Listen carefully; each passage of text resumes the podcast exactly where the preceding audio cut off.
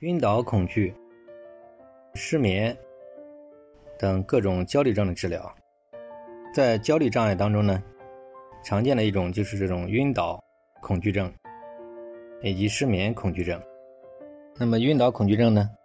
他们就怕自己会突然惊恐发作，突然会会死掉，或者会突然，比如在地铁里面，在火车里面，在飞机上。会突然就是出现那种惊恐发作，担心自己在这种离家比较远的地方，担心会晕倒，以及诸如此类的，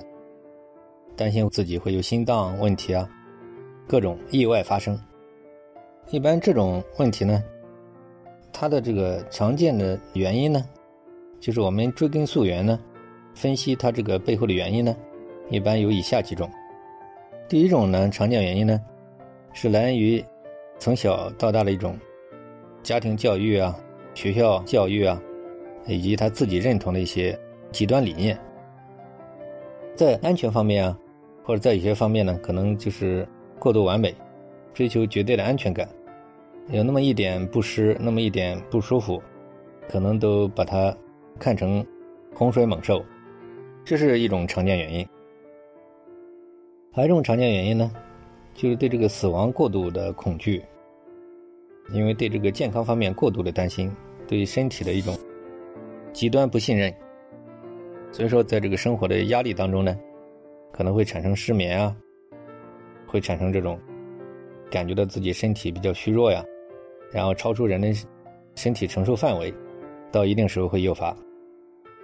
还有一种呢，常见的原因呢，就来源于可能就是。对自己要求比较高，较苛求。比如一些常见的原因呢，就是逼着自己，给自己加压太多，工作给自己不断的给自己加压，压到一定时候，超出人的身体承受范围，也会爆发惊恐发作、焦虑障碍。总之呢，晕倒、恐惧以及失眠，它只是个表面现象，它背后的原因才是根本。就是正式的心理治疗，就要追根溯源。在这么多年的治疗当中呢，有大量的这种案例，临床上非常常见的这样一类案例，可以称为焦虑障碍。基本上来讲，就是治疗的第一步，先要追根溯源，要做详尽的心理分析，要找出他症状背后的根源，要知道他是怎么来的，如何发展到今天的。他是哪些歪曲的信念、歪曲的做法，才导致今天的？他是怎样恶性循环的？这个必须给他心理上的冲突心结必须给他打开。这个东西做透彻的话，他内在的冲突就会恢复到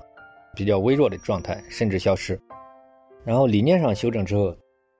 才能进行到治疗的第二步。治疗的第二步一般我们会配合一些脱敏训练，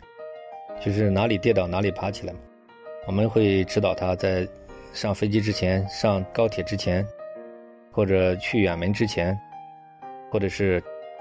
去一些害怕的情境之前，我们会做好心理建设，会做好详细的这种心理上的分析，教他方法，